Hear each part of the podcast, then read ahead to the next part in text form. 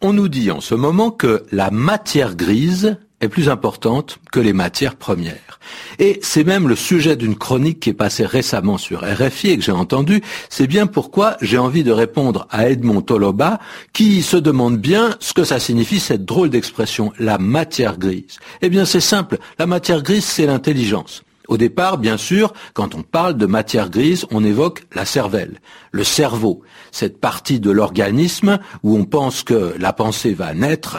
Alors, rien à redire, c'est bien gris, hein, c'est bien grisâtre. Donc on parle de matière grise ou parfois même de cellules grises, les petites cellules grises, vous savez, celles qui occupent tellement Hercule Poirot, le célèbre détective des romans d'Agatha Christie.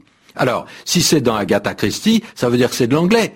Eh bien oui, l'expression peut se lire également en anglais. Mais quand on parle de matière grise, on parle vraiment d'intelligence, d'intelligence pure, d'intelligence déductive, presque mathématique. Il ne s'agit pas vraiment d'intuition ni de débrouillardise. Ce n'est pas l'intelligence qui s'adapte, c'est celle qui réfléchit. Ce qui est bizarre, c'est que dans cette expression, l'adjectif gris est lié à une idée très positive. Et c'est à peu près la seule fois qu'on trouvera cette couleur qui évoque quelque chose de positif. Sans ça, que ce soit faire grise mine à quelqu'un, c'est-à-dire ne pas être souriant, ou être plutôt hostile, fermé, ou même que ce soit l'éminence grise, celui qui donne des conseils aux puissants mais qu'on ne voit jamais, qui possède le vrai pouvoir, eh bien dans presque tous les cas, le mot gris n'est pas très glorieux. Il s'agit toujours d'apparences insignifiantes qu'on ne remarque pas, qui sont, comme on dit, couleur de muraille.